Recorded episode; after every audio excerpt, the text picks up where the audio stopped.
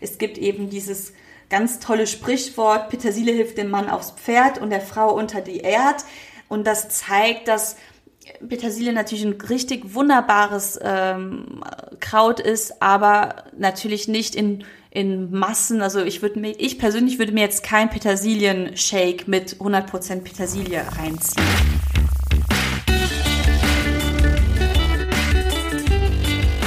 Die Heldenstunde, euer Podcast für ein gesundes und bewusstes Leben. Herzlich willkommen zur Heldenstunde. Es begrüßt dich dein Gastgeber Alexander Metzler. Schön, dass du wieder dabei bist. Für diese Folge habe ich mir es richtig schön gemütlich gemacht. Vor mir dampft eine heiße Tasse Kräutertee. Und es passt gut zum Thema, das da heute lautet Heilpflanzen und Heilkräuter. Und für dieses spannende Thema, wo es, glaube ich, noch ganz viel Potenzial zu entdecken gibt, habe ich eine tolle Heldin gewinnen können. Herzlich willkommen in der Heldenstunde, liebe Nia. Hallo, vielen Dank. Du bist angehende Heilpraktikerin mit dem Schwerpunkt Pflanzenheilkunde, ist das korrekt? Ja, das ist richtig. Und du betreibst den Instagram-Kanal at Plans for Shore, wo du schon ganz viele wertvolle Tipps und Einblicke in deine Arbeiten und in deine Erkenntnisse gibst. Ja, genau. Es ist ja alles immer ein fortwährender äh, Prozess und ein ständiges Lernen und äh, über den Kanal lasse ich natürlich auch äh, die Menschen, äh, die mir folgen, daran teilhaben, mit mir zu lernen und die Welt der Pflanzen zu entdecken. Und ich folge dir da seit einiger Zeit. Wir kennen uns privat schon vor deiner Pflanzenphase, nenne ich es jetzt mal. Kommen wir vielleicht auch noch drauf zu sprechen. Aber für jemand, dessen Herz für Pflanzen, Kräuter schlägt, was macht das Wort Unkraut mit dir? Also Unkraut an sich ist, also finde ich, also das Wort an sich finde ich nicht besonders schön, weil ich glaube, dass jede Pflanze ihre Berechtigung hat, wie alles eigentlich hat seine Berechtigung hier auf unserem wunderschönen Planeten. Ähm, es gibt zu äh, also die sogenannten Unkräuter ähm, haben ja auch zum Teil sehr schöne Wirkungen. Deswegen, äh, das Wort gefällt mir jetzt persönlich nicht so gut.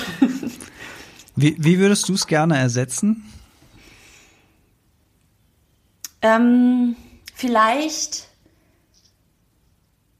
also gar kein Wort, sondern es sind Pflanzen, die vielleicht gerade nicht, also wenn man eine gewisse Pflanze ja zücht oder, oder ziehen möchte, um eine, ähm, um etwas damit machen zu wollen, wie beispielsweise Gemüse, man baut Gemüse an, dann möchte man ja nicht, dass die Nährstoffe von anderen Pflanzen ähm, quasi weggenommen werden und entfernt sie, damit die andere Pflanze, die man eigentlich haben möchte, genug Nährstoffe und Platz hat, um zu wachsen und zu gedeihen.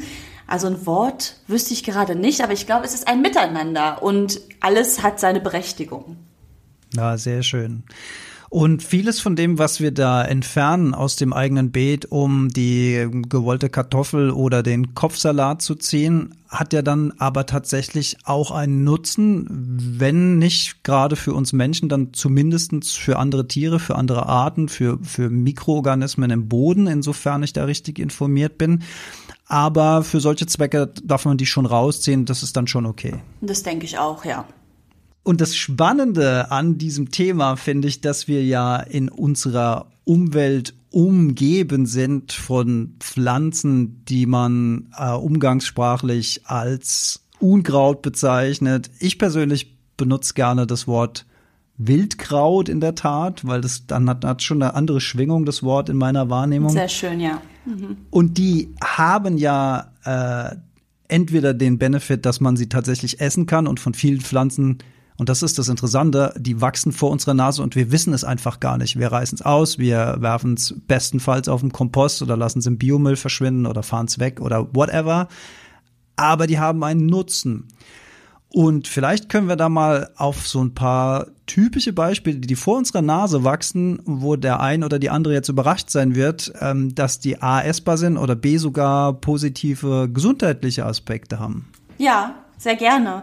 Also ich glaube, so eins meiner absoluten Lieblingspflanzen, die wir äh, in unserer Gesellschaft gerne als Unkraut abstempeln oder betiteln, ist die Brennnessel. Ich finde diese Brennnessel, also ist mit einer meiner Liebsten. Sie hat so wunderbare Eigenschaften wie äh, einen äh, sehr hohen Proteingehalt und Vitamin C-Gehalt. Sie entwässert, also und für rheumatische Erkrankungen ist sie für viele eine große Erleichterung. Wenn, es gibt ja die sogenannte Brennnesselpeitsche, ne? dass, dass man, wenn Leute rheumatische äh, oder ja, rheumatische Erkrankungen an den Händen haben oder rheumatische Arthritis, dann äh, macht man sich schon die, die Handdusche in der Brennnessel. Das prickelt schön 24 Stunden lang. Aber viele sind danach Schmerz bis zu schmerzfrei. Und das äh, Brennnessel ist, ist eine sehr erstaunliche Pflanze. Gefällt mir sehr. Und ist vielseitig einsetzbar. Ich bin übrigens großer Brennnessel-Fan. Äh, Brennnessel-Tee ist einer meiner absoluten Lieblingstees. Ähm, dass man das als Peitsche einsetzen kann, habe ich jetzt zum ersten Mal gehört. Finde ich äh, ziemlich lustig. Und, ähm, hat mich direkt erinnert an diese, äh, ich weiß gar nicht, was für Weidenzweige sind, die man in der Sauna manchmal ähm, äh, ich weiß aber nicht, ich glaube, es hat das auch nur mit Durchblutungssachen zu tun. Also, dass man das als Peitsche einsetzen kann, war mir jetzt neu. Mir ist aber eine Story eingefallen aus meiner Zeltlagerzeit als Kind.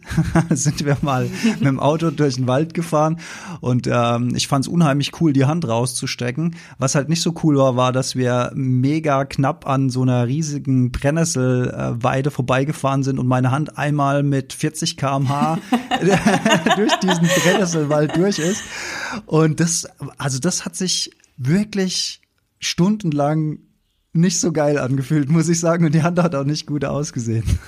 Ja, das ist, das ist, äh, wir, wir assoziieren das so negativ. Das ist natürlich auch zum Teil unangenehm. Aber wenn man seine Gedanken dahin lenkt und, und sich vorstellt, dass gerade der Bereich, der die Brennnessel angefasst hat, gerade richtig stark durchblutet wird und dass dieser ganze Bereich, es wird ja dann rot und das kribbelt und das ist eigentlich was Gutes, das ist eigentlich was Schönes, weil, weil das einfach, weil das, ja, das aktiviert ganz viel in dem Bereich. Das ist eigentlich positiv. Aber ich gebe dir recht, wenn man das, also ich habe sowas, wenn ich Brennnesseln sammeln gehe, in der Regel so circa 24 Stunden kribbelt es, manchmal ein bisschen weniger, dann ist das natürlich nicht immer super angenehm, da gebe ich dir recht. Aber das ist ja auch wieder ein typisches Beispiel für die innere Einstellung gegenüber etwas, was passiert. Also das mit 40 km/h äh, ungewollt da durchziehen ja. war nicht besonders schlau. Ja. Aber wenn man so eine Pflanze äh, pflückt, wenn man sowas bewusst macht und sich auf das ähm, Experiment einlässt, ähm, dann ist das ja ein ganz anderes Wahrnehmen als das, was wir vielleicht aus der Kindheit assoziieren damit, dass wir versehentlich irgendwie mit kurzen Hosen da in so ein Brennnesselfeld reingekommen sind. Es, es kribbelt, äh, vielleicht reagieren die Eltern, oh, Brennnessel raus, schnell, ja. la la la, irgendwie so. Das mhm. ist ja mhm. das, was so in uns drin steckt. Und auch da gibt's ja an der Stelle, es ist wieder so ein wunderbares Beispiel für so eine Art Bewusstseinsshift in eine, in eine ganz andere Richtung. Wenn ich jetzt das Glück hätte, und ich sage das wirklich genauso, wie ich es meine, ich habe nämlich leider keine Brennnesseln bisher in meinem Garten, aber wenn ich das Glück hätte, dass die irgendwo wachsen würden, wie könnte ich die denn ähm, am besten und am einfachsten einsetzen? Also du könntest sie in dein Smoothie reinpacken morgens, schön ganzen ganzen Büschel rein und dann mit mit äh, was auch immer du möchtest mixen und das zu dir nehmen was eine meiner neueren Entdeckungen im letzten Jahr war, wenn du Pizza selber machst, einfach mal Brennnesselblätter oben drüber und ab in den Backofen. Das schmeckt oh, total das gut. Ja, das Aha. ist wirklich, das schmeckt fantastisch. Also man kann die Brennnessel ähnlich einsetzen wie Spinat. Ähm, wenn du sie in deinen Salat packst, würde ich es mit so einer Kuchenteigrolle die Brennnessel ein bisschen platt rollen, damit die, damit die äh, Härchen die Nesselhaare, ja. Genau, mhm. damit die dann platt gemacht werden und es natürlich dann nicht in dir, in deinem Mund dann anfängt zu brennen. Das wäre wirklich nicht gewollt. Ähm, aber das sind so, du kannst Suppe daraus machen. Schmeckt fantastisch in allen möglichen Varianten. Und ja, das sind so die, die einfachsten Methoden. Da gibt es übrigens auf, äh, ich weiß gar nicht, ob ich es auf Instagram habe, aber ich glaube auf Facebook gibt es so ein kleines Video, von mir, wo ich äh, Brennnessel, also wo ich so, so ein bisschen lustige Survival-Tipps im Wald gebe und sage, und wenn man Brennnessel findet, kann man die auch direkt so essen. Und dann habe hab ich, äh, hab ich so Jungtriebe, ähm, ich streife die dann immer ab. Äh, erstmal an, an der Textilie, wegen eben diesen Nesselhaaren. Und äh, habe das aber zu schnell gemacht für die Kamera und habe es dann gegessen und dann hat es auch direkt angefangen zu brennen im Mund. Und dann habe ich beim, beim zweiten Blatt habe ich dann gesagt, so, aber das reicht auch von der Menge. aber die, ich muss sagen, die schmecken erstaunlich gut. Ja, sehr lecker. Also wenn du die draußen natürlich essen möchtest, kannst du die auch drehen. Ne? Du, du kannst es abstreifen und dann nimmst du sie in die Hand, das sind ja die jungen Triebe, und machst wie so ein Päckchen daraus, wie so ein, wie so ein Bonbon. Hm. Und dann werden die Nesselhaare auch nochmal schön gedrückt und dann kann eigentlich nichts passieren. Und ich glaube, wenn man die so frisch äh, roh einfach isst, kann man auch nicht viel falsch machen, oder? Nein, glaube ich auch nicht. Mm -mm. Ja, vielleicht mal gucken, ob Insekten drauf sind oder sowas. Ja, klar. Mhm. Und, und äh, ja. Und immer da sammeln, ähm, bei dem man relativ, also an Orten, an denen man relativ sicher ist, dass kein Hund dran vorbeigelaufen ist. Mhm. Oder ein bisschen ja. höhere Stellen. Mhm.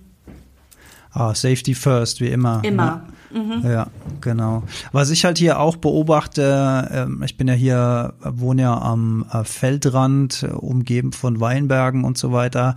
Ähm, ich kriege ja live mit, wie äh, viel in der Landwirtschaft gespritzt wird und so weiter. Auch, auch da, glaube ich, muss man vorsichtig sein, nicht, dass man jetzt auf die Idee kommt, direkt an so einem Feldrand wo vielleicht frisch gespritzt ist oder auch wenn es ein paar Tage her ist oder so, ähm, dass man da wahrscheinlich auch eher die Finger davon lassen würde. Unbedingt, ja. Also ja. bei, bei Heilpflanzen oder Pflanzen generell immer darauf achten, dass die Qualität möglichst hoch ist, also unverhandelbar ist in der Regel, so sagt, so sagt man das als Herbalist, ist die Bioqualität.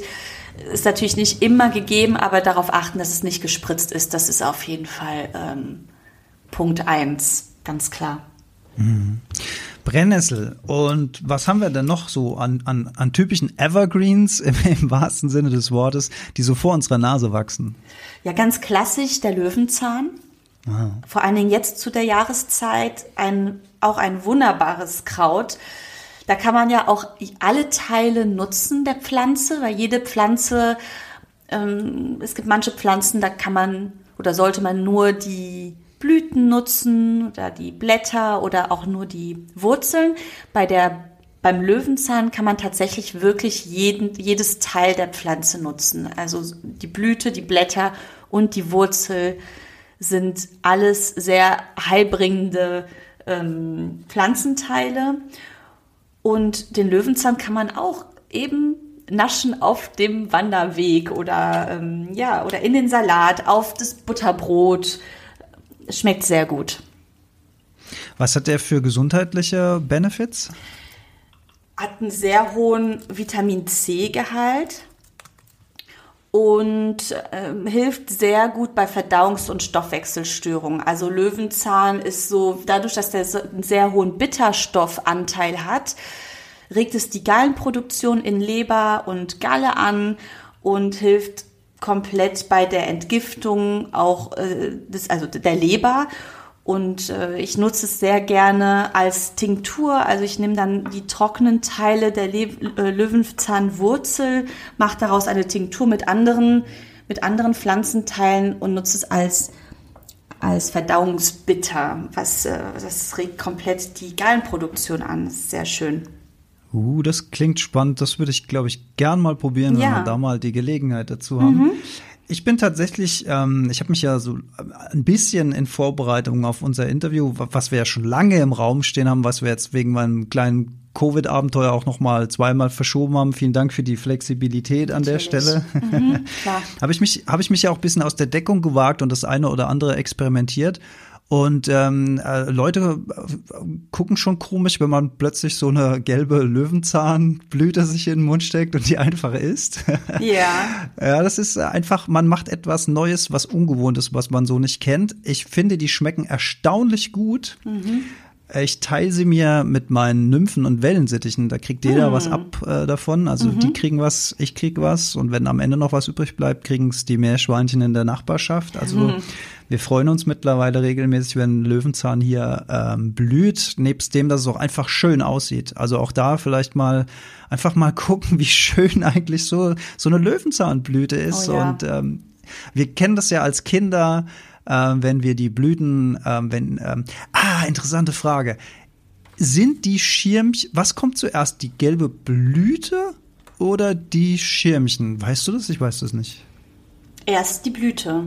Erst die Blüte, dann die Schirmchen. Mhm. Ist ja auch eigentlich logisch. Erst blüht's, dann verblüht's und dann äh, verteilt seinen Samen. Und wir alle haben doch kind, Kindheitserinnerungen, wie toll das ist, wenn wir die abgemacht haben und reingepustet haben. Daher auch das Wort Pusteblume. Und diese Schirmchen haben sich übers, äh, über den Garten verteilt. Und mein Vater hat das dann gesehen und ist, äh, war nicht begeistert. mein, mein Papa ist nämlich großer englischer Rasenfreund. Ah, okay, ja. Also da, da, gehen, da, da gehen die Meinungen ein bisschen auseinander bei uns beiden. Aber das sind doch so Kindheitserinnerungen, ähm, kommen da auf. Und witzigerweise erinnere ich mich auch, dass man mir als Kind mal erzählt hat, dass Löwenzahn sogar giftig wäre, vor allen Dingen die. Milch in den Stängeln. Das ist aber auch Quatsch, ne? Also ich kenne das nicht, dass es giftig sein soll. Wäre mir neu. Ja, ja. Also wie gesagt, ich habe schon ein paar gegessen, ich habe es ähm, überlebt und ich hätte auch mal Bock auf so einen äh, Löwenzahnsalat, kann ich mir auch richtig gut vorstellen. Und, und was wir dir, liebe Nia, auch zu verdanken haben, ist ein ganz neues Experiment äh, von Jolli und mir, hat Jolli neulich gemacht. Ein Pesto aus Vogelmiere. Das war ja großartig. Toll, ja, das ist, äh, ich finde es so schön, man kann mit so, so klassischen, auch Küchenkräutern oder, oder eben diesen Pflanzen, die jetzt gerade im Frühjahr wachsen, so tolle Experimente machen und mischen und äh, wenn man die Vogelmiere dann auch, wie sie es ja auch gemacht hat, glaube ich, mit Basilikum mischt, und dann kommen ganz neue Geschmacksnoten raus. Das ist doch fantastisch. Absolut. Und sich zu trauen. Ich glaube, das ist auch, man darf sich trauen, also wenn man weiß, die Pflanze ist sicher, darf man trau sich trauen, ein bisschen damit rumzuspielen, ein paar Dinge auszuprobieren. Und das Interessante ist, finde ich, dass man sowas, wenn man das zum ersten Mal macht, dass einem in dem Moment klar wird, dass man jetzt etwas isst, was gut schmeckt, was gesund ist, was man Jahre und Jahrzehnte davor als, ich nenne es jetzt mal Unkraut bezeichnet hat und vielleicht einfach achtlos ausgerissen hat und äh, man wollte das nicht. Und das finde ich so eine Entwicklung in eine gute Richtung. Weißt du, was ich meine? Das ist so ein Mindshift einfach. Absolut. Und ich, man darf sich auch bewusst werden, dass die Pflanzenheilkunde eine, eine Form ist, die sich über Jahre und Jahrhunderte, wenn nicht sogar Jahrtausende entwickelt hat. Und Menschen haben das genutzt, was in ihren Höfen, in ihren in, ihren, in ihrer nächsten Umgebung gewachsen ist, weil sie hatten Beschwerden und mussten ja irgendwie schauen, dass sie gesund werden. Und haben dann selber recherchiert, versucht, äh, Dinge auszuprobieren und ähm, haben dann bemerkt, okay, die Pflanze hat die Auswirkungen, die andere Pflanze hat diese Auswirkungen, haben sich dann, haben sich dann dadurch weiter äh, und entwickelt. Und das ist etwas, was nicht erst seit gestern ja aktuell ist, sondern wirklich die, die Menschheit schon seit Jahrhunderten begleitet, diese Pflanzenheilkunde. Und dennoch habe ich das Gefühl, und das ist vielleicht unserem modernen Zeitalter geschuldet, dass, ähm, dass es jetzt gerade so eine, aber es ist vielleicht nur eine persönliche Wahrnehmung, dass es so eine Art Renaissance gibt. Das hat vielleicht aber auch mit der Gesundheitsbubble zu tun, in der ich mich bewege, dass ich da immer wieder auf Menschen treffe, die sich jetzt äh, für die Themen interessieren. Vielleicht gab es die auch schon die ganze Zeit, aber äh, vielleicht kannst du mich da aber auch korrigieren, wenn da mein Eindruck falsch ist. Ich habe ich hab so das Gefühl, dass da wahnsinnig viel äh, Wissen auf der Strecke geblieben ist. Ähm, ähm, woran kann das liegen? Also klar, es gab, also irgendwann hat ja, also auch, auch ganz klassische Medikamente haben ja viel ihren Ursprung in der klassischen Pflanzenheilkunde. Wenn wir uns heute Verpackungen von Medikamenten angucken, ist da fast immer die Rede von diesen und jenen Kräutern, äh, die äh, mit dem und dem Öl und so weiter ähm, verarbeitet worden sind. Aber ist die, ist die, ist dieses Wissen in der allgemeinen Bevölkerung vielleicht ein bisschen verloren gegangen dadurch, dass die Pharmaindustrie ähm, so als, als zentrale Ausgabestelle von, von Heilmitteln sozusagen das ersetzt hat? Oder gibt es da vielleicht eine ganz andere Erklärung für? Also das sind auch bei mir nur Vermutungen und auch ich lebe in so einer kleinen Bubble auf jeden Fall. Mein Eindruck ist auch, dass es stärker wird, aber wenn ich schaue, Menschen, die damit nicht so viel zu tun haben, da hat sich eben auch nichts weiter verändert. Also ich bin mir nicht ganz sicher, ob es jetzt mehr geworden ist oder nicht.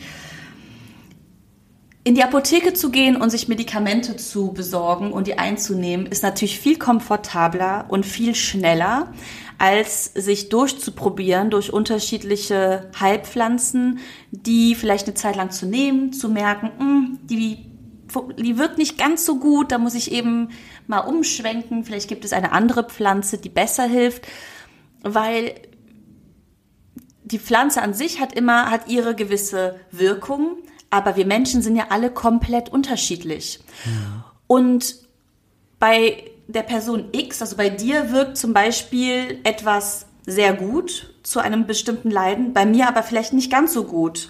Und dann muss ich schauen, okay, was, was ist eigentlich, ähm, vielleicht liegt es gar nicht an der Pflanze, sondern es liegt an mir.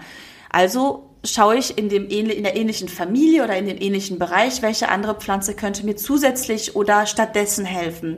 Bei den Tabletten ist es ganz, ist es relativ einfach. Da haben wir eine Tablette, die kriegen alle ähm, gleich. Und die wirkt auch sehr schnell in der Regel. Die Medizin ist ja so entwickelt, dass die Wirkung entsprechend schnell eintritt oder eintreten soll.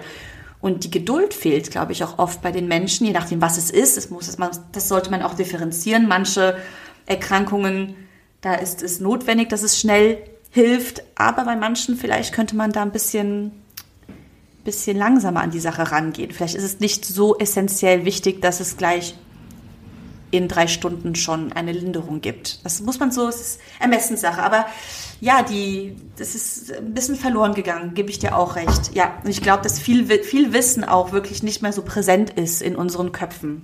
Mhm. Aber vielleicht kann ja so ein Gespräch dann auch wieder dazu beitragen, dass sich die Wahrnehmung, äh, wenn man einfach mal durch seine Wohngegend läuft und mal guckt, was links und rechts so am Wegesrand wächst, also dass man das überhaupt mal wahrnimmt, weil ich habe so das Gefühl, es gibt viele Menschen, die sehen diese Pflanzen gar nicht. Also die nehmen die einfach gar nicht wahr.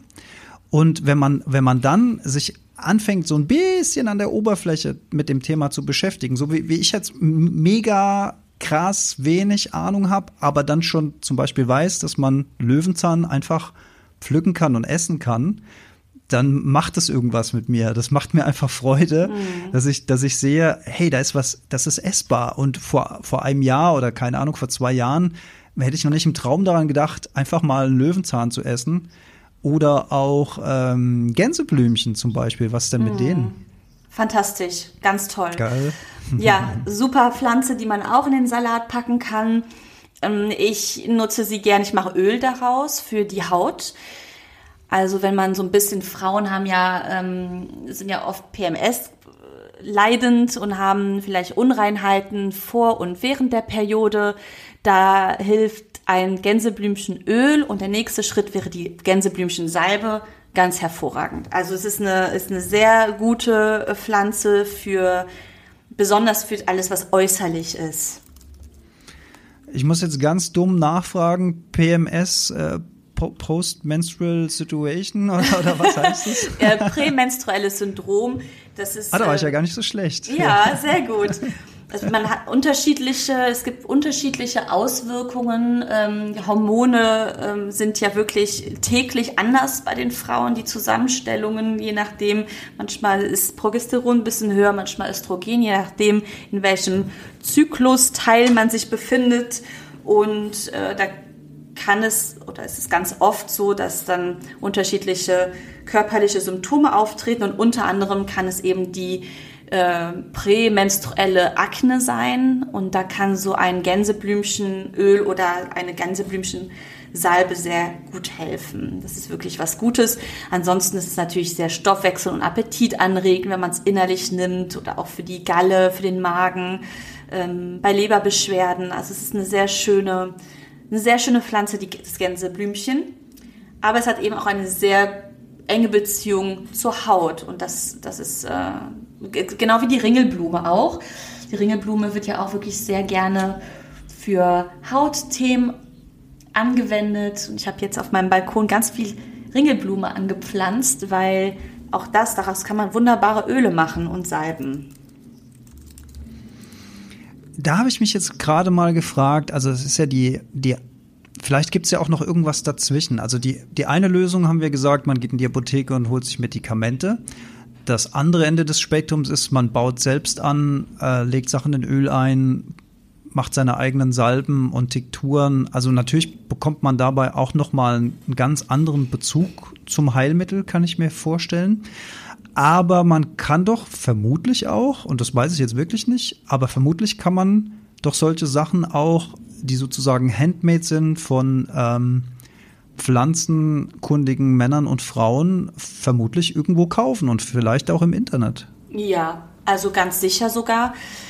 Es ist die, die, die, das, das Feld der Heilpflanzen und der Heilwirkung, das ist wirklich enorm.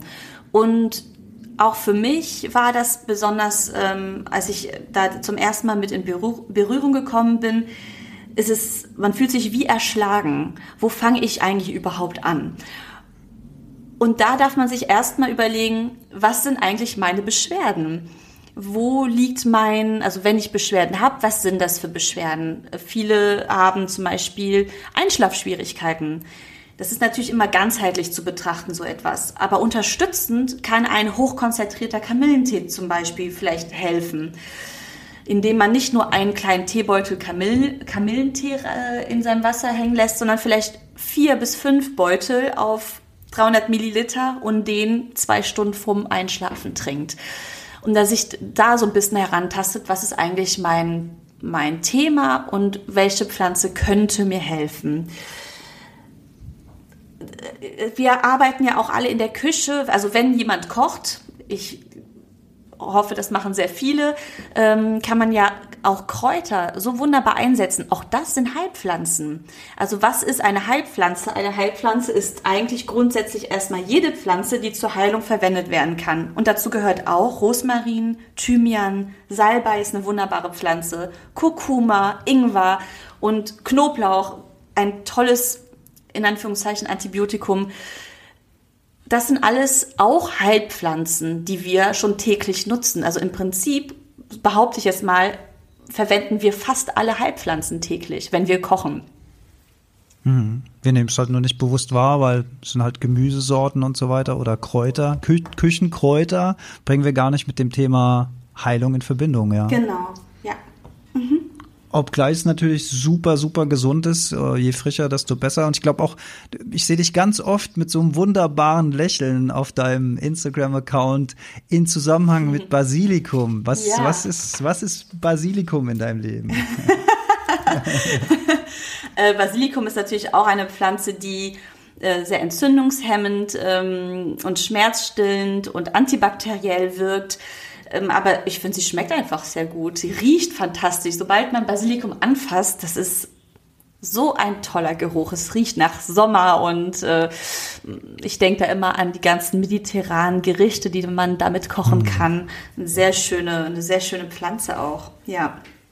Ja, stark, wie man allein durch den Gedanken daran dann äh, fast schon in so eine kleine Urlaubsstimmung kommt. Ja. Ich habe ich hab auch direkt wieder an meine Birdies oben im Vogelzimmer gedacht, die rasten immer aus, wenn sie Basilikum sehen, stürzen sie Darf man nicht zu viel füttern, äh, immer mal schnell und kurz und dann muss man es ihnen weg, äh, wieder wegnehmen. Glaube ich, das ist ein bisschen kritisch mit der Menge. Mhm. Aber die lieben Basilikum natürlich auch. Mhm, ja. Interessant. Und, und so wird es immer mehr, dass wir uns eigentlich unsere Kräuter hier teilen mit den Vögeln. das ist ja verrückt. Ja, du hast eben was ganz, ganz Interessantes und sehr Wichtiges gesagt, die Dosierung. Man, bei jeder Pflanze, man denkt also oft im, im, im wird gesagt, naja, das ist ja pflanzlich, das ist das ist ja nicht so schlimm. Das kann man ja, kann man ja easy nutzen. Und eben das ist es nicht. Pflanzen sind zum Teil hochpotent. Man muss wirklich sehr aufpassen, wie viel man zum Teil auch nutzt. Es, es gibt Kontraindikationen wie beispielsweise auch die Schwangerschaft oder das Stillen. Man kann dann nicht einfach Kräuter ohne Ende nutzen und jedes Kraut quer und wild, wie man möchte, wenn man zum Beispiel schwanger ist oder stillt oder Medikamente nimmt oder ähm, ja, also zum einen wirklich auf die Dosierung auch achten. Also erstmal nicht jede Pflanze zu sich nehmen und zum anderen auch die Dosierung ist ein Riesenthema, ein Riesenfeld, das nicht zu unterschätzen gilt. Hm, das glaube ich wichtig, dass du das gesagt hast an der Stelle, ja. Äh, könnte jetzt so den Eindruck entstehen, ähm, super, je mehr, desto besser, aber so ist es auch nicht. Überhaupt nicht, nein, nein, überhaupt nicht.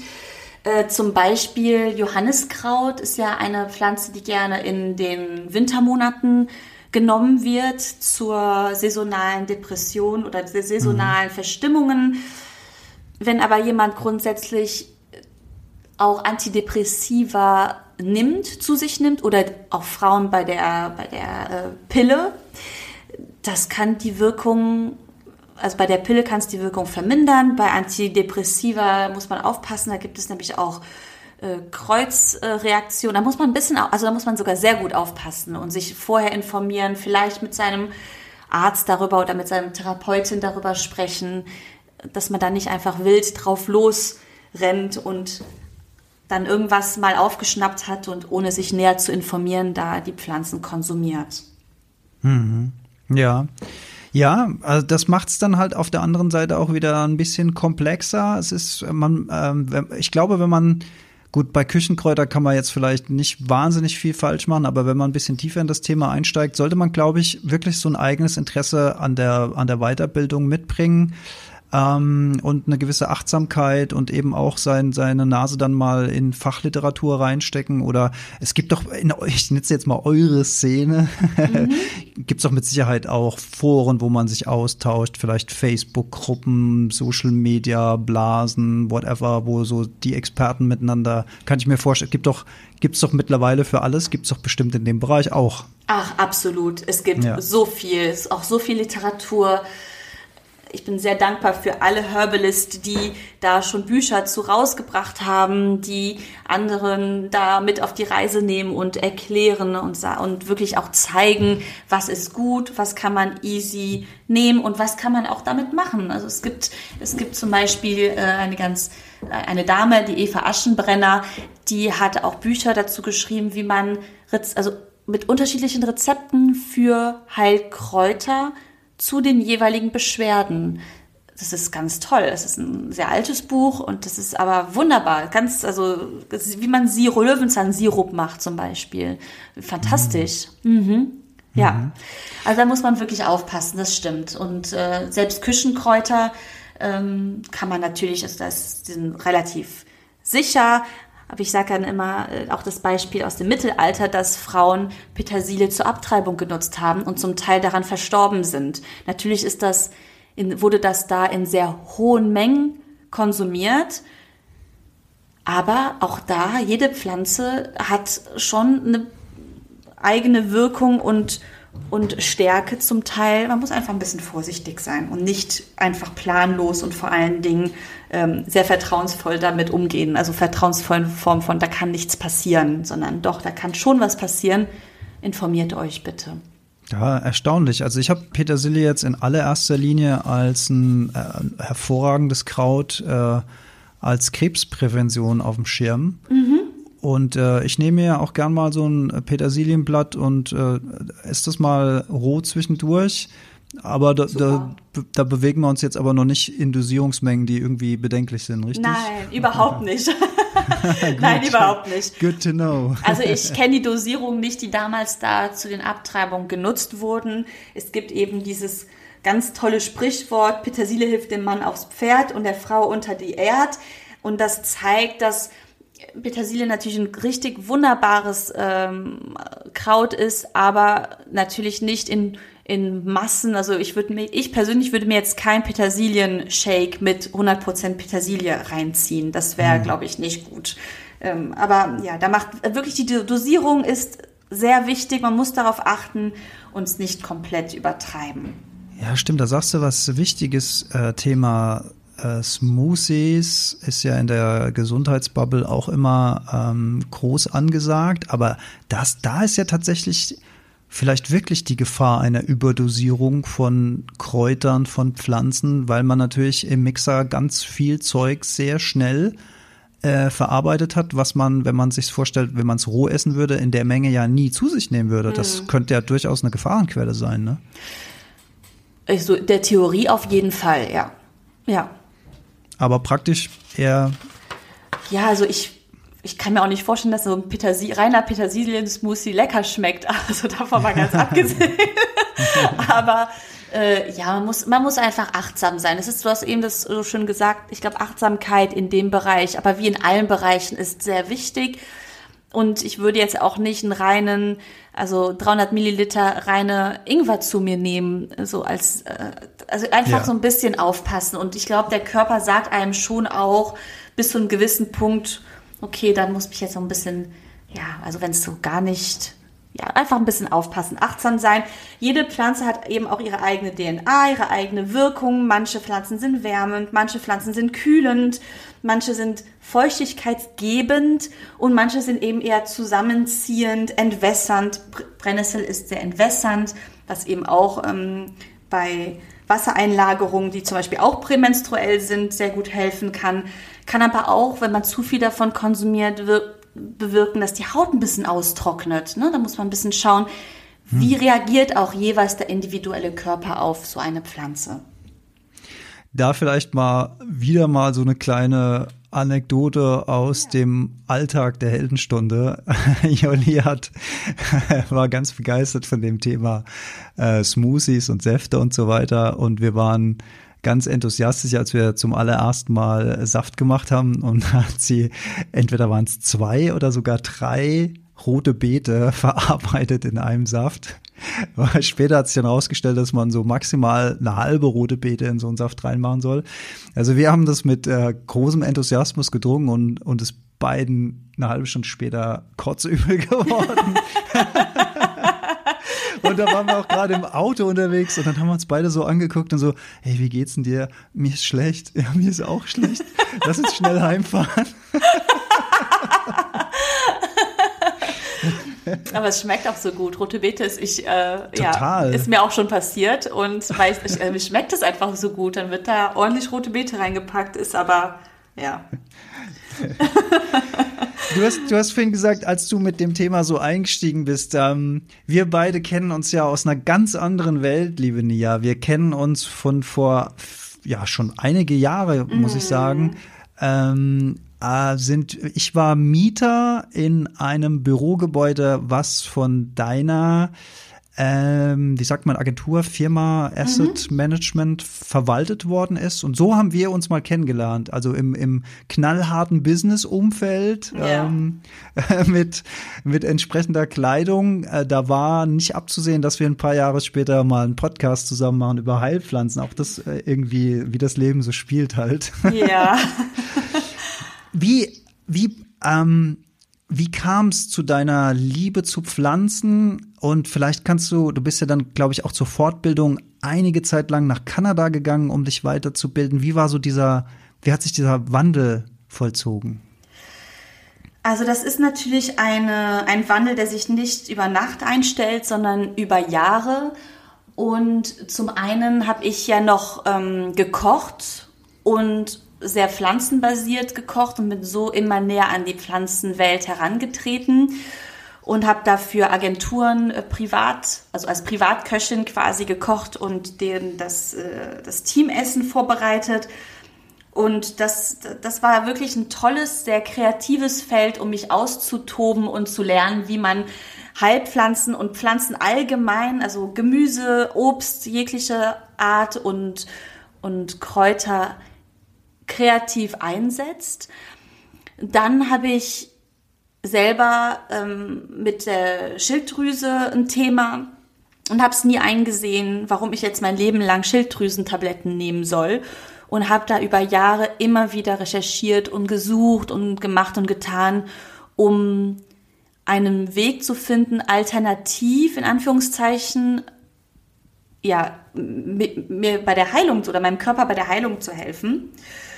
Und in Kanada, es sollte wohl so sein, bin ich zu dieser sehr bekannten, also in Kanada sehr bekannten Herbalist gelandet und habe äh, da mehrere Monate auf ihrer Farm und ihrem botanischen Garten gelebt und gearbeitet. Und da ist die ganze Bandbreite an, an Pflanzenheilkunde ähm, hat sich aufgetan und ich dachte, wow, wo bin ich hier gelandet?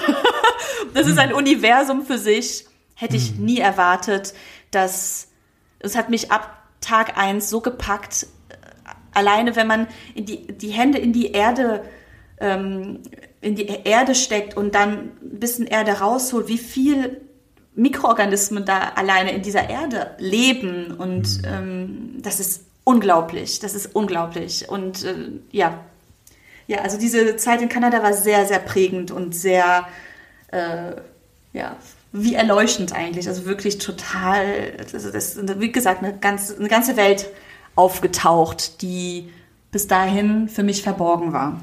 Ja, wie schön. Ja, wie schön.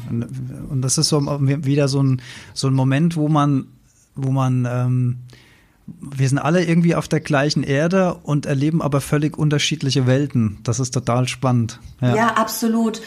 Und ich, dieses auch naturnahe zu, also diese naturnahe ähm, Umgebung so Zähneputzen bei offenem Fenster oder vielleicht sogar Zähneputzen, indem ich einfach mal gerade raus auf die Terrasse laufe. Wow, wie toll ist das denn bitte? Mhm. oder ähm, wir haben zum Teil geduscht, es gab eine Außendusche und wir haben draußen geduscht. Geschützt, aber draußen. Und das sind alles, ich weiß nicht, ähm, vielleicht kennt das die ein oder andere, aber wenn man dann im Urlaub in Asien zum Beispiel, die haben das oft, die duschen die auch draußen sind. Also man hat so sein Zimmer und dann ist die Dusche draußen und oben den freien Himmel. Ich weiß nicht, wie es, wie es dann, äh, also ich fand es immer fantastisch. Das ist ein ganz anderes Gefühl, als in seiner Stadtwohnung zu sitzen oder auch im Dorf oder wie auch immer in seinem Haus und dann so sehr naturfern zu leben. Also es, es ist sehr spannend, aber ähm, ja. Weil man einfach wieder mehr Kontakt zu Mutter Natur aufnimmt und sei es auch nur bei so Momenten, wo man duscht. Ähm, und da, da, da gehört gar kein Hexenwerk dazu. Also ich habe hier, gut, wir haben natürlich einen kleinen Garten. Dieses Privileg haben wir natürlich. Das ist, ähm, also das haben viele nicht. Ich habe äh, ich hab einen Gartenschlauch äh, liegen vom, vom Außenwasserhahn in den Garten und habe da, äh, mein Papa hat mir das mal gebaut aus, aus alten ähm, aus alten Wasserleitungen und einem Duschkopf aus dem Baumarkt. Also ich glaube, ähm, der Gesamtwert liegt vielleicht so bei 15 Euro von dieser Konstruktion. Äh, ähm, kannst du dann anschließen und kannst direkt duschen im Garten. Wow, und das mache ich, mache ich ja seit, also ich habe ja Wim Hof irgendwann für mich entdeckt und äh, seitdem äh, dusche ich, also solange es nicht gefriert draußen. Ähm, oft, jetzt in der Saison habe ich es noch nicht gemacht, äh, weil äh, erst mir Covid dazwischen kam und vorher war es einfach noch zu kalt für meinen Geschmack. Da waren ja noch äh, äh, Gefriernächte da. Aber jetzt freue ich mich total drauf, auch dieses Erlebnis wieder zu machen und allein barfuß über das Gras morgens zu laufen. Ja. Oder äh, so den Blick auf den Rasen, wenn da die Tautropfen sich noch spiegeln in der aufgehenden Sonne und so weiter. Das klingt jetzt vielleicht wild romantisch, aber das ist es halt auch zum Teufel. Ja, ja das ist es halt auch. ja. Man muss, man muss halt nur die Antennen ausfahren und muss das wahrnehmen. Und ähm, äh, klar, es ist dann kalt und so weiter, aber auch das ist ja ein natürliches Element und das bringt uns einfach wieder ein bisschen in Verbindung. Und ich glaube, das ist einfach ja ich glaube, für dich war das auch so ein Gefühl wie, wie Ankommen, wie Heimkommen, wie, ja, ist das absolut, so? Absolut, absolut, mhm. ja. Und auch, ich bin ja auch auf einem Bauernhof groß geworden, äh, also so einem, so einem kleinen Ach, Bauernhof und ja. habe das natürlich verloren auch in den letzten Jahren hier in Frankfurt. Und das war wirklich wie nach Hause kommen. Das war Wahnsinn, weil morgens das erste, was ich gemacht habe, ist raus. Ich stand draußen neben den Hühnern quasi mhm. und äh, habe mir draußen eben die Zähne geputzt, wenn es nicht ganz so kalt war. Und abends bin ich noch mal kurz vorm Schlafengehen eine Runde durch diesen riesigen Garten gelaufen oder auch mal in den Wald, äh, der direkt da dran war. Und das hat, das erdet so extrem. Mhm. Und wenn wir ein bisschen reflektieren und schauen, wie sieht denn unser Alltag hier aus, in den Städten oder so allgemein, auch in, auf den Dörfern zum Teil. Naja, ich stehe morgens auf, dann ziehe ich mich an, ziehe Schuhe an, steige ins Auto, gehe ins Büro, komme wieder ziehe meine Schuhe zu Hause aus und bin wieder in der Wohnung. Und ja, man geht vielleicht mal in den Wald spazieren, mal eine halbe Stunde oder eine Stunde pro Woche. Aber es ist einfach was ganz anderes. Es ist nicht mit der Natur verbunden leben. Und ich würde mir für jeden wünschen, dass er oder sie die Chance hat, eben ne-, mehr mit der Natur in Interaktion zu treten. Und, und wenn es nur das ist, dass ich auf meinem Balkon, wenn ich denn das Glück habe, einen Balkon zu haben, eben zwei, drei Pflanzen äh, anbaue und ähm, vielleicht sogar Salat. Warum muss das immer die Geranie sein? Wieso kommt nicht einfach der Salat in meinen Blumenkasten? Oder der Rosmarin, Thymian, ähm, vielleicht sogar eine Ingwerpflanze oder irgendwie so, ne? dass man so ein bisschen auch seine Freude da entwickelt, auf den Balkon zu gehen und sein Essen zu pflücken. Wie toll. Ja, ich, ja, also ich kann nur zuhören und ich, ich fühle genau, was du sagst. Und ähm, man kann aus wenigen Quadratmetern ganze Öko-Oasen schaffen. Ähm, ich habe das schon auf Pinterest und so gesehen, so Mikrobalkone, wie, wie Menschen, was die aus, aus so wenig rausholen an Möglichkeiten, bis hin dann noch zu äh, kleinen Bienenweiden, wo sie sich dann dran erfreuen, äh, wenn es dann viele Insekten gibt, dann kommen die Vögel und so weiter. Und, und plötzlich hat man ein Mikroökosystem auf zwei, drei Quadratmetern, wo vorher vielleicht irgendwie nur der Sonnenstuhl und der Grill gestanden hat und ähm, und das bringt einfach so wahnsinnig viel Qualität ins Leben rein. Mhm. Ja. Mhm. Du hast gerade gesagt, ähm, Zähne putzen, da vielleicht noch so ein Gedanke dazu, äh, weil wir können ja ähm, zum Thema Körperhygiene ist äh, auch so einer, einer meiner Erkenntnisse, dass, wir ähm, dass wir wahnsinnig viel Zeug kaufen äh, für dieses und jenes. Hier Duschgel da Shampoo ähm, erzeugt einen Haufen Plastikmüll ähm, Gibt es da einfache Mittel und Wege, wo wir mit Basic-Sachen vielleicht auch das eine oder andere ersetzen können, um zum Beispiel auch Müll zu sparen? Mm. Ja, es gibt ja ganz, es gibt ja wunderbare äh, Tutorials und Menschen, die ihre Zahnpasta zum Beispiel selber machen. Ich habe mich da noch nicht mit beschäftigt, muss ich sagen, ähm, was die Zahnpasta-Thematik angeht. Mhm. Aber man kann wunderbar eben auch seine Cremes, seine Gesichtscreme, sein Körpercreme oder sein Körperöl selber machen. Ähm, das geht ja wirklich total einfach. Aber so Zahnputzmittel und Duschgel, Seifen und so weiter, ähm, ja, da gibt es, gibt es Menschen, die sich damit viel beschäftigen und tolle Anleitungen geben im Internet. Da kann man sich definitiv mal ein bisschen mit äh, befassen und da da tiefer in die Materie einsteigen. Mhm. So, so einen Haushaltstipp habe ich, ähm, der halb gut funktioniert. Und zwar ähm, drücke ich mir ja jeden Morgen eine halbe Zitrone erstmal ins Wasser, bevor ich dann äh, rausgehe. Und dann habe ich immer eine halbe fast leere Zitrone darum fliegen. Und dann habe ich mir irgendwann mal überlegt, ja, okay, also Zitronensäure ist so der Hauptbestandteil von Putzmittel für Oberflächen. Warum nimmst du jetzt nicht einfach die halbe Zitrone und versuchst mit der halben Zitrone mal ähm, das Ceranfeld von deinem Herd zu reinigen? Und das funktioniert erstaunlich gut, wenn sich nicht zu viele Zitronenfasern währenddessen lösen, hm. weil dann musst du die Zitronen, gut, das, das, was dann nicht funktioniert, ist, dass du dann im zweiten Gang die Zitronenfasern nochmal wegwischen musst. Jetzt auch nicht wirklich schlimm. Aber die Herdplatte sieht super aus. Und ich habe nicht einen Tropfen ähm, Reinigungsmittel verwendet und ich habe vor allen Dingen keine Plastikflasche verwendet und ich habe das, was ich ohnehin schon in der Hand habe, nämlich eine halbe fast leere Zitronenschale, nochmal für einen Reinigungsvorgang genutzt. Also es sind so da könnte man jetzt natürlich denken, ja, also was soll das denn bringen im Mikrobereich? Aber wenn natürlich alle was im Mikrobereich machen, dann haben wir wieder einen Makroeffekt. Das darf man halt nie unterschätzen. Und davon gibt's, wie du gesagt hast, es gibt ähm, so viele Accounts auch, die sich genau mit solchen Sachen beschäftigen.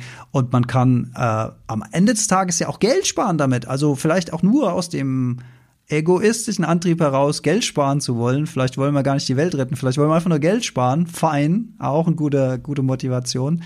Aber da gibt's halt wahnsinnig viele, viele Möglichkeiten, ja.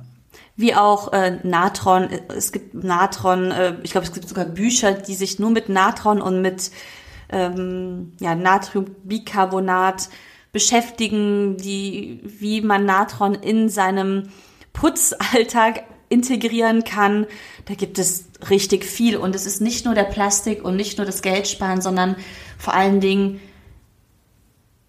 belastet es nicht die hormonelle Gesundheit. Eine, ja, weil, diese, richtig, guter Punkt. Das ist ein riesen, ein Riesenthema bei der Frauengesundheit, weil ich beschäftige mich ja auch um äh, mit der Frauengesundheit und was die ganzen hormonellen Disbalancen betrifft, macht darin gerade auch Fortbildung und da ist Putzmittel, diese ganzen, ganzen chem chemischen Mittel, die wir im Alltag haben um uns herum, sei es eben diese Putzmittel, Cremes, Schminke, Parfum, Luft, äh, Duftmittel äh, und so weiter. Das ist natürlich ein Riesenthema äh, bei der, bei der hormonellen Gesundheit.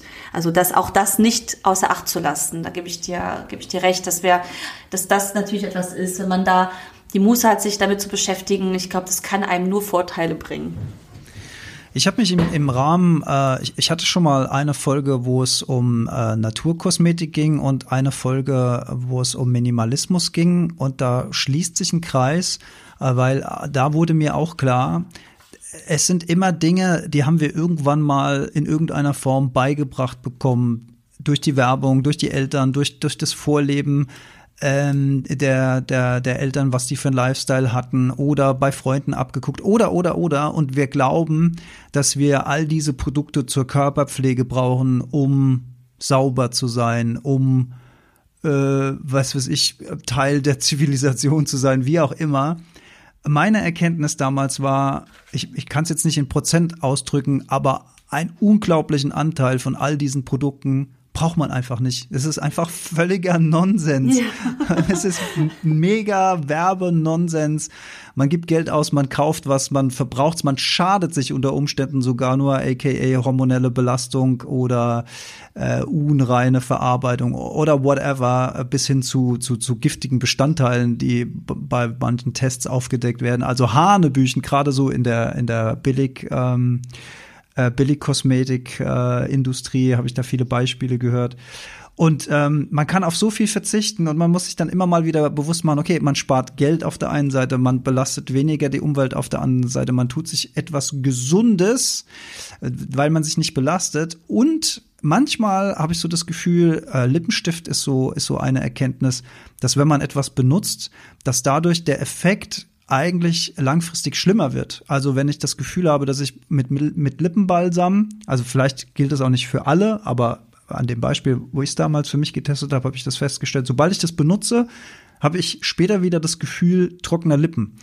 Also greife ich wieder zu diesem Balsam, weil ich denke, ich muss meine Lippen wieder fetten. Und der Effekt ist, dass ich wieder dahin greife und wieder dahin greife und dann entsteht scheinbar so ein Teufelskreis. Also so habe ich es jedenfalls wahrgenommen und dann habe dann hab ich radikal ähm, wirklich bis auf ganz wenige Produkte ähm, alles äh, entsorgt beziehungsweise fertig aufgebraucht und nicht mehr nachgekauft. Und siehe da, es funktioniert wunderbar. Es funktioniert mhm. wunderbar. Mhm. Mhm. Ja, uns werden dann Probleme uns werden Probleme suggeriert, die eigentlich gar nicht da sind. Ich, ich denke da gerade nur dran an dieses an diesen großen Aufschrei jetzt vor, ich glaube, zwei, drei Wochen, die Höhle der Löwen mit diesem pinken Handschuh. Da wurden, also es werden uns einfach Probleme verkauft, die nicht da sind, um eben äh, ein Konsumverhalten zu produzieren oder zu, wie sagt man, ähm, ja, zu, uns, uns aufzuerlegen, dass wir da irgendwie etwas brauchen und konsumieren, was aber vielleicht zum einen vielleicht den Körper schadet und zum anderen auch das Schamgefühl stärkt und warum muss ich unbedingt alle Produkte haben? Kann ich nicht auch darauf verzichten? Muss das unbedingt sein? Mhm. Ja, und da ist, da ist halt die Werbung die treibende Kraft. Und ich komme ja selbst aus dem Bereich Marketing, Werbung und so weiter und, und ähm, beschäftige mich viel mit diesen Mechanismen und äh, finde es auch rückblickend erstaunlich. Also wir sind ja auch so die erste Generation, die als Kind viel Fernseh konsumiert hat, aka Fernsehwerbung. Und ähm, ich finde es immer noch krass, wie tief das in uns drinsteckt. Also wenn, wenn ich mir heute Werbetrailer aus den 80ern angucke, dann kann ich die alle mitsprechen oder die Melodien mitsingen. Oder ich weiß genau, machen wir mal einen Test. Ich will so bleiben, wie ich bin. Was kommt dann? Kennst du? Äh, ja, kenne ich, aber ich stehe gerade auf dem Schlauch. ah, schade. Wenn ich das, äh, wenn ich das mit Publikum ah, ja, ja. mache, 80 Prozent wissen dann, du ja. darfst. Ja, genau. Richtig.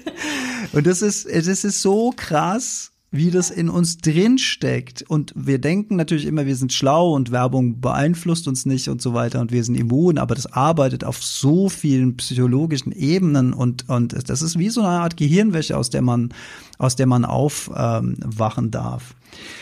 Ich habe ähm, ich hab, äh, übrigens Jolli ist großer Fan von dir. Ich soll dich ganz herzlich grüßen. Oh.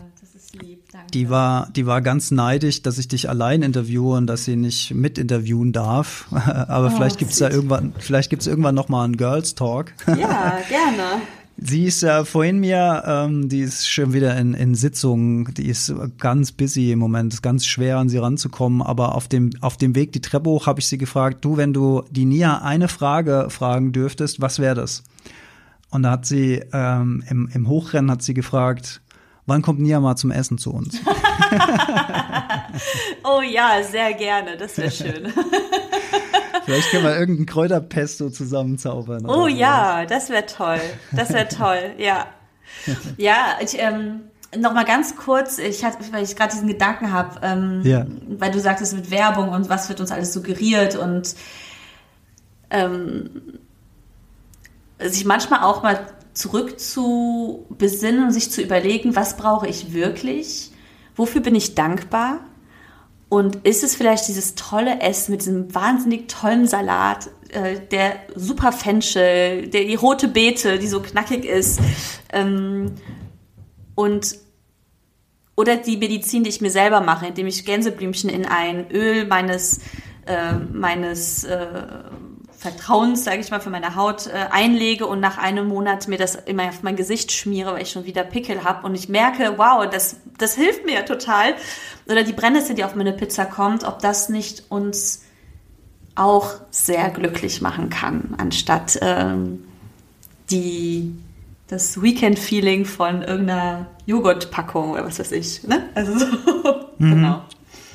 Die, die wiederentdeckte innere Freude durch, durch, durch das eigene Handwerk, durch die eigene Erkenntnis und auch die eigene Kompetenz, die man damit aufbaut, ist ja was, was einem beflügeln kann. Absolut, ja. Ja. Und ja, und nochmal äh, zu der Einladung, ja, sehr gerne. Äh, Essen bei euch, super gerne. da kommen wir noch drauf zurück. Das war ein schönes Schlusswort, auch nochmal die Liebeserklärung an die Pflanzen. Ah, Liebeserklärung, Moment, da fällt mir noch was ein. Okay. Ähm, wenn ich ähm, ja, wir, wir sprechen ja hier über Pflanzen. Jetzt müssen wir auch mal ähm, hier äh, Buddha bei die Fische, wie man so schön sagt. Ähm, wenn ich meine Liebste mal wieder betören möchte und einen, einen Liebestrunk machen will, was kannst ja. du mir da was empfehlen? ja, also man, man spricht ja so ein bisschen, also alles, was so scharf ist und feurig, ne, das ist ja so, ähm, was, was gerne genutzt wird. Ähm, ansonsten alles, alle äh, oder viele adaptogene Pflanzen wie Maca, wie ähm, Ashwagandha, Ginseng, was es stärkt, was ähm, äh, ja, man sagt so ein bisschen auch das natürliche Viagra, äh, alles was so, alles was so, aber ja, die Liste an Aphrodisiakum äh, ist natürlich, ist natürlich äh, relativ groß. Brennnessel übrigens soll auch angeblich, also in der Antike wurde gesagt, das steigert die Lust auf Sex. Ähm, wenn, wir das mal so, wenn wir es mal so ganz klar raushauen. Ähm, ist ja gut, dass ich so viel Brennnesseltee trinke. ähm, ja, genau. Also das ist so auch eine Pflanze, die damals schon als Lustmittel äh, galt. Also die, die ja, Ginseng, Safran äh, halten sich nach wie vor als wirkungsvolle Aphrodisiaka. Äh, genau, das ist so, was man, was man gut nehmen kann. Ansonsten, wenn es um die Liebe geht, dann spricht man natürlich immer von der Rose. Rosenduft, Rosenöl, Rosenwasser, das ist natürlich etwas, was sehr, sehr beruhigend ist, sehr ähm, umarmend ist. Also mhm. die Rose ist eine sehr umarmende Pflanze und wird auch oft bei, ähm, man sagt bei Trauer, in Trauerzeiten, dass man sich von, mit Rosenduft umgeben sollte, also wenn man einen geliebten Menschen verliert, weil es eine sehr umarmende Pflanze ist. Und die könnte man auch in so einem, in so einem Liebes, äh, also Liebesabend mit integrieren. Schön. Da haben wir ja. doch noch einen Klassiker am Ende und Anregungen für die Zukunft reingepackt. Mia, vielen lieben Dank für das schöne Gespräch. Mir hat es viel Freude gemacht. Ich hoffe, wir, wir konnten diese Faszin Faszination für, für Pflanzen und vielleicht von kleinen Kraut um die Ecke bis hin zu, zu exotischen Aphrodisiakum haben wir, haben wir eine schöne Brücke geschlagen, konnten vielleicht bisschen äh, Faszination wecken. Das würde mich sehr, sehr freuen. Und wer da tiefer einsteigen will, bekommt natürlich auf deinem Instagram-Kanal, ich sag nochmal, at Plans for Shore, werde ich natürlich in den Show Notes verlinken, auch viele, viele Inspirationen.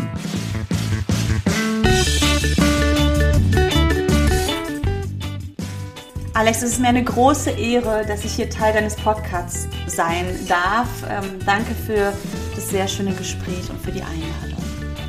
Ja, und wir freuen uns auf ein gemeinsames Kräuterpesto in naher Zukunft hoffentlich. Ja, gerne. Hab noch einen wunderbaren Tag und bis ganz bald. Danke, du auch. Ciao. Tschüss.